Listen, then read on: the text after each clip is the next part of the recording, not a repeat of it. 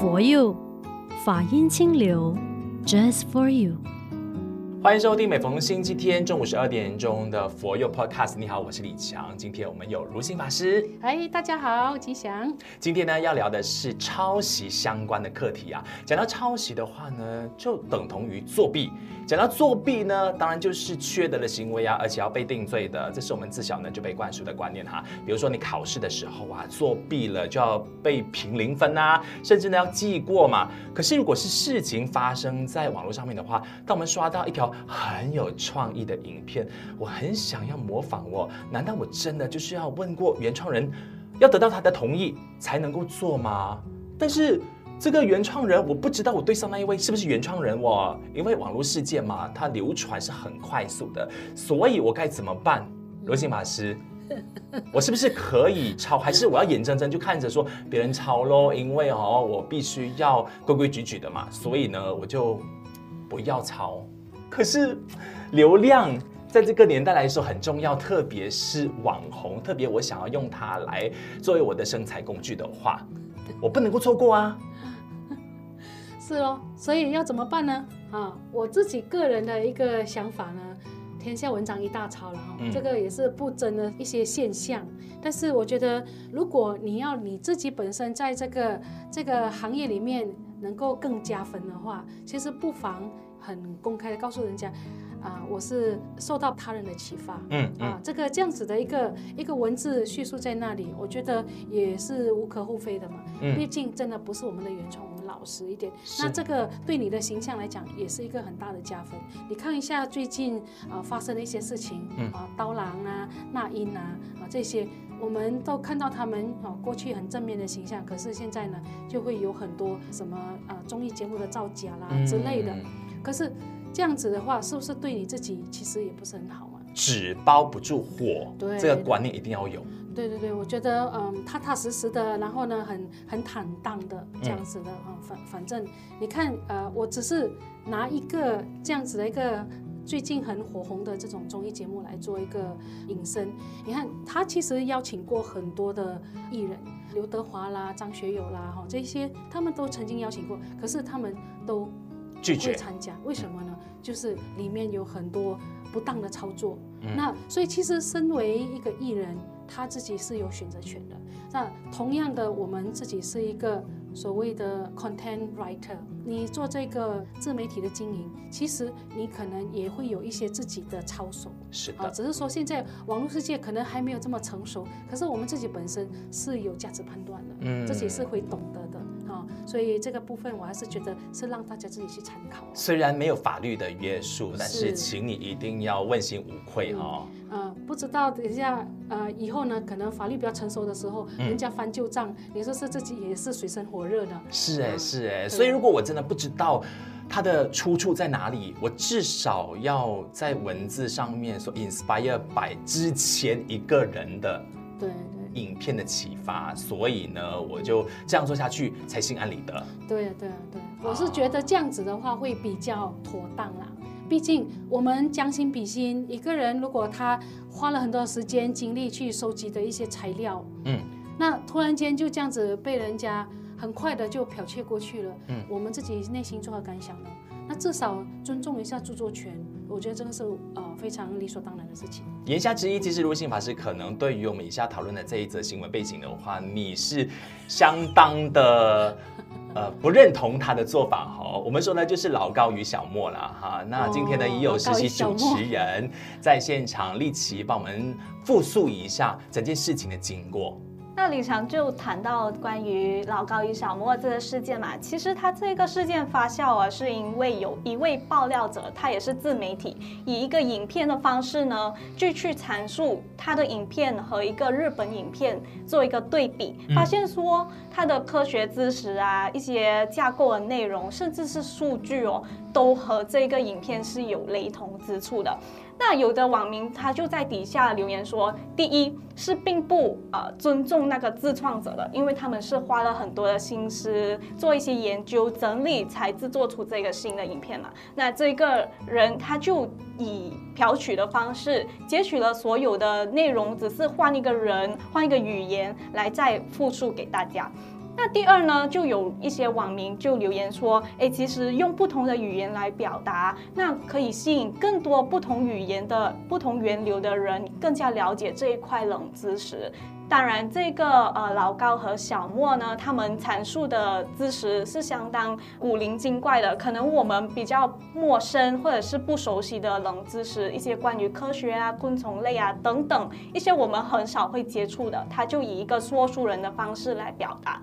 当然，他们的互动之间也可以让大家感受到这个比较风趣幽默的一个方式，所以那些看的人啊，也觉得哎，在其中也不仅仅可以获得一些知识。时还可以有娱乐的性质。那第三呢，就有人认为说它是小题大做。其实抄袭在这个广泛的自媒体当中，资讯很蓬勃嘛，所以到处都有很多内容，你一摘取就相同于抄袭吗？哈，那是不是如果他加上了一句话说，呃，网络截取资料等等，或者是发一些呃来源出处等等，就代表说它不是抄袭呢？那接下来呢，让我们一起往下去探讨佛教里谈到的五戒，第二戒不偷盗戒，是否这个举动抄袭的举动是有触犯到这条戒律呢？立奇刚很客气的跟我们说，呃，老高与小莫他们哦，也只是雷同的去把别人的影片用在自己的影片里，但其实那个爆料的 YouTuber 说啦，百分之九十九。都是抄，连语气顺序，连跟小莫的互动，其实都是一模一样的。所以有网友这样两极派的，一个会觉得说，哦，肯定是抄袭了咯啊。另外一派呢，就觉得说我本来就没有 expect 他是做原创的啊。那先讨论这些粉丝们的心态好不好？我们的这一些支持的那一派。他其实是处于盲目的状态嘛？如果你问我的话，哈，我自己是觉得，我们就事情的本身来看，哦，你说你没有 expect 原创啊，也没有去去想说他本来就是要百分百的原创，可是我们就这件事情的本身来看的话，我个人的道德价值观呢，我是觉得他就是剽窃了，嗯，啊，我就会觉得说，哎呦，怎么可以这样子完全。呃，抄袭没有经过加工、消化，嗯、然后就声调、语气、顺序什么都一样的话，嗯、这个会给人诟病的。嗯啊、呃，不是我们自己本身啊、呃、会怎么样哦，所以这个就是我觉得事情本身它已经是让人觉得不舒服了。嗯嗯啊，那如果你自己觉得。我也没有在在奢求什么原创啊什么，那个是可能你自己个人对他的一个喜好所发出的言语。嗯、可是就这件事情本身，他的行为来看的话，我是觉得已经是不太对了。没错没错哦，所以呢，所有的那个粉丝们还是要理智一点点啦，要知道说今天我们是就是。论事就事论事，对。好，我们不能够就是因为你爱护那一号偶像，所以他做的任何一切事情都被合理化。对对对，是这个在佛教里头呢，我们有这个所谓的啊、呃、五个条件啊，嗯，来构成这个偷盗的罪啊。那第一个呢，就是这个东西呢是别人的，你也知道那个是别人的东西，嗯啊，并不是啊、呃、就是无心的。你不知道的情况下去拿，哦，就他误想，哦，他误他误想，然后呢，你起了偷盗的念头，哦，所以，呃，怎么看呢？行为上的表现还是你自己的心最清楚，你到底有没有起了这个偷盗的心？那第三呢，就是用一种手段啊。去获得这个东西啊，有的人好像当小偷啦啊，或者是怎么样去达到他这个偷盗的目的。第四呢，就是啊子午钱啊，那这个子午钱呢就有很多的争议，因为印度的时候啊，佛陀时代的子午钱到底是多少啊？那以这个法师们的一个立场呢，就是它就是一个贵重的贵重，它可能是无价，但是它是宝贝。对对对，它有这样子的一个条件在里面哦。嗯，那第五呢，离开了本处啊。那但是我们以这一件事情来看呢，前面的四个确实是有构成了这个偷盗的这个行为了。那第五子午钱的这个部分，可是我们可以看到，虽然这个是一个影片，他自己投注的心力，还有去找的一些资料啊等等的，难道这个？不是一个价值吗？嗯，好，我们是虽然说是影片，是无形看不到的，没有办法有实质摸得到的东西，但是我觉得这个确实它也有它的价值存在了。嗯，好，我们都知道说偷窃行为不对，也尽量的想要克制自己，但是如果今天没有一个法律的制裁的话，可能也会让我们不小心变成理所当然。我随便举例啦，好像你今天学校。我们小时候也会抄别人功课啊，或者是今天上了班以后呢，就会取方便之门，呃，影印啦，把那边的 A4 paper 带回家啦，还是把原子笔拿回来给小孩用啦。孩子问你哪里来的，哦，我公司拿来的，就很理所当然，然后也不会忌讳说，哦，他可能是我买回来的，这样我也不要撒谎啦，我就直接说，因为反正那个也没有受到。呃，制裁呀、啊，也没有被谴责啊，所以在佛教里面来说的话，像这种小小的偏差行为是可以的吗？啊、呃，还是回到那一句啊，我知道你要说什么。你你有得到允许吗？啊，我没有问过公公司有没有开这个方便说，哦，我的你没关系，可以拿你的小孩可以用、嗯、啊，有这样子的一个一个明文规定嘛？如果是没有的话。这样子拿的话也是很不好啊，对不对？它毕竟是公司给公司的员工用的哦。那我可能可以跟大家分享一个故事哦。嗯。这个就是有一个我我我不太记得那个法师的朝代，还有那个法师的名字。但是那个法师呢，他是这个寺院的住持。那他的这个仓库呢，有另外一个法师在掌管的。那这个法师呢，就有一天呢生病了。他说：“呃，就跟侍者说，哎，你请请去库房啊，拿两块生姜给我哈，我要吃药啊，就当药引这样子。嗯，然后那个管仓库的法师说，好，没有问题，钱拿来。哎呦，钱拿来，因为这个是你自己额外需要的，嗯，并不是就是说常住供养十方大家一起可以用的东西。嗯，所以像我自己本身，如果说是。个人自己需求的东西，我们自己都会去投功德箱。嗯，这就是一种啊、呃、自己本身的一个是非因果观念在里面。是是，对，因为像常住的东西，三餐饭啊等等啊这些，我们都可以用。嗯，可是这个额外的东西是你自己个人的话，那你自己就要有一点斟酌了。嗯嗯嗯。那讲到这个因果观念的话，哈，我们是不是可以讨论一下，如果今天你不断的有这个贪嗔痴的心态的话，其实对你的整个人生啊，也会起着很大的影响，甚至毁掉你这一生。是是，我们因为如果说这些东西小小的哈，我们就会很容易有一种小贪啊，嗯，小贪的一种心态，哎，这些小小的东西啊，就是占这个便宜，嗯，那很可能。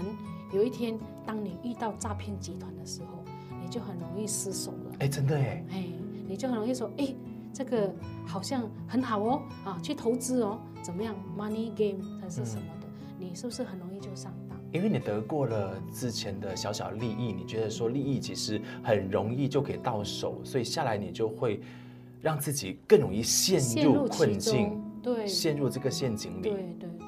哦，就有一个啊、呃，台湾哦，曾经发生过一些事情哦，就是诈骗集团，他尝试欺诈的这个人，他是一个佛教徒。嗯，那这个老人家呢，就装病啦，然后呢，大拉拉的把他的钱呢，就是好像外露这样子。这个啊、呃，来帮助他的这个佛教徒呢，就说：“哎呀，你的钱啊，要自己收好啊，怎么样怎么样。”结果呢，这个诈骗的人哦，他本来是要碰瓷的。嗯。无从下手，所以呢，他也就安全度过这个难关。哦，就有发生过这样子类似的事情。嗯嗯嗯嗯。那回说，刚我举了一个例子哦，那个爸爸如果他今天把公司的东西带回来，然后给孩子使用，这样孩子也自小耳濡目染情况底下，他或许其实就是会把他的那一个价值观完全的扭曲，对不对？对，他也会把这样子，我们说你你自己怎么做，你就是怎么去教育到你的孩子嘛。嗯。那是不是以后你的孩子也会跟你一样？也也不觉得这样子是怎么样的一个事情，所以人格的塑造还是要靠我们自己本身的操守啦，嗯、然后我们自己怎么判断这件事情，嗯、我觉得还是蛮重要的。是是是，对自己，对教育下一代，然后你一定要做好榜样。这样，当然就是我们呃，首先还是对别人是不公平的。那个东西本来是他人的财产，他人的智慧财产都好，这些都是别人的，你必须要以尊重的态度去面对。哦、呃，你想要借用他的影片啊，那请你要 credit 他一下，然后告诉他说，我是 inspired by 你的这支影片。片，所以呢，我下面的创作呢，不是我的原创，也同时教育着观众们、你的粉丝们，让大家很清楚知道说，哦，我一直以来是我不是走原创的，那我今天呢，哎，也做了二次创作，而不是完完全全的抄袭，这是我们今天节目主要带给大家的重点哈。那再来最后呢，讨论一下是守好这个戒律呢，是让我们。更加自由，还是其实它是一直束缚我们，让我们绑手绑脚，做人好像一直都没有办法可以很自在。我们必须有一些规范啊，嗯，这些规范呢是为了更大的自由而有的规范。比如说交通灯，我们这个是一个规范啊，红灯就是要停，嗯啊，绿灯就是要走。那如果说没有这个交通灯，没有了这个规范，我们的交通不是秩序大乱？所以，同样的这个戒律，它的一个一个这个所谓的我们要求我们佛教徒要去持守的一个原因，就是为了本着不伤害他人这样子的一种啊、呃、利益去去自我规范的。嗯，那你不杀生，你就不会伤害到别人的生命嘛。这个不伤害别人生命的一个原则啊，不偷盗啊，不伤害别人的财产。而有的一个自发性的这些等等的行为，所以啊，本着不伤害他人、不侵犯他人这样子的一个出发点呢，去立这五条戒。我觉得，呃，师父呢曾经讲过一句话哦，我们如果呢每一个人都守好五戒，真的就是能够齐家治国平天下，是是不是？真的，我们去好好的去思维一下，现在国家的乱象、社会的乱象，都是起源于。五戒没有把它守好，所以这个部分呢，呃，怎么样呢？我们都希望说，能够把这些讯息带给很多的有缘人，嗯、大家能够能够做到多少就做多少。我们也不是圣人，是啊，啊，我们只是在学习当中，嗯、并不是每一个人都是完完美的。如果你真的五条戒都守得非常圆满，其实你可以说是一个菩萨。对呀，对呀，哦，我们都是在错中学习啦，哈。对对，但是我是说，我们大家就是尽量，我们有这个心，嗯，这个就是一个非常好的一个尝试。OK，万一我真的不小心犯了，嗯，就忏悔就好了。哦，忏悔了，我已经破戒了，那我就是忏悔。忏悔，对。然后这最好的忏悔就是，我下次就不要再找了。给自己一个时间哈，很多人不敢受戒，他人说，哎，受戒了以后呢，等一下我破戒怎么办？本来就是会给你这个缓冲期的，嗯嗯嗯，对不对？然后你就好好的把它做好就好了。嗯嗯。那针对今天的这个新闻点哦，老高与小莫他们出来这样的一个处理方法，法师你认为对的吗？他出来他没有说我犯错哦，他只告诉大家我今天本来就不是走原创路线的。这个就见仁见智。这叫狡辩吗？嗯，见仁见智啊，我也不想啊不予置评。OK，好，嗯，收听节目的你都是聪明的，你有智慧去判断这件事情。好，好的，今天非常感谢如新法师的分享，记得追踪 Spotify 线上收听 For You Podcast，记得打开小铃铛哦，因为你一定就会追踪到我们最新上载的最新集数的内容。Apple Podcast SoundOn 也可以收听我们的节目哦。如新法师，最后我们送上一首歌曲来勉励大家，好不好？好啊，好啊，我这里呢刚好找到一首这个《我愿》哈，人间姻缘的《我愿》是周翠玲啊，她作曲的哈，请大家好静心的聆听。愿大家在做自己的同时，你可以有无限的创意，但是呢，一定要有一定的规范，这样我们才能够让整个社会非常的有秩序，让我们大家都和平共处。谢谢如行法师，谢谢，阿弥陀佛。我愿做一根蜡烛，燃烧自己，照亮别人。我愿做一支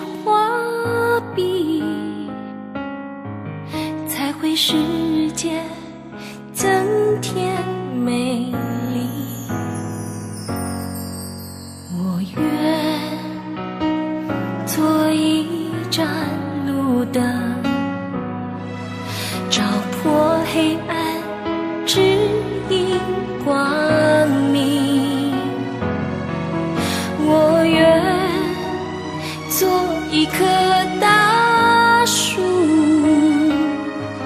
枝繁叶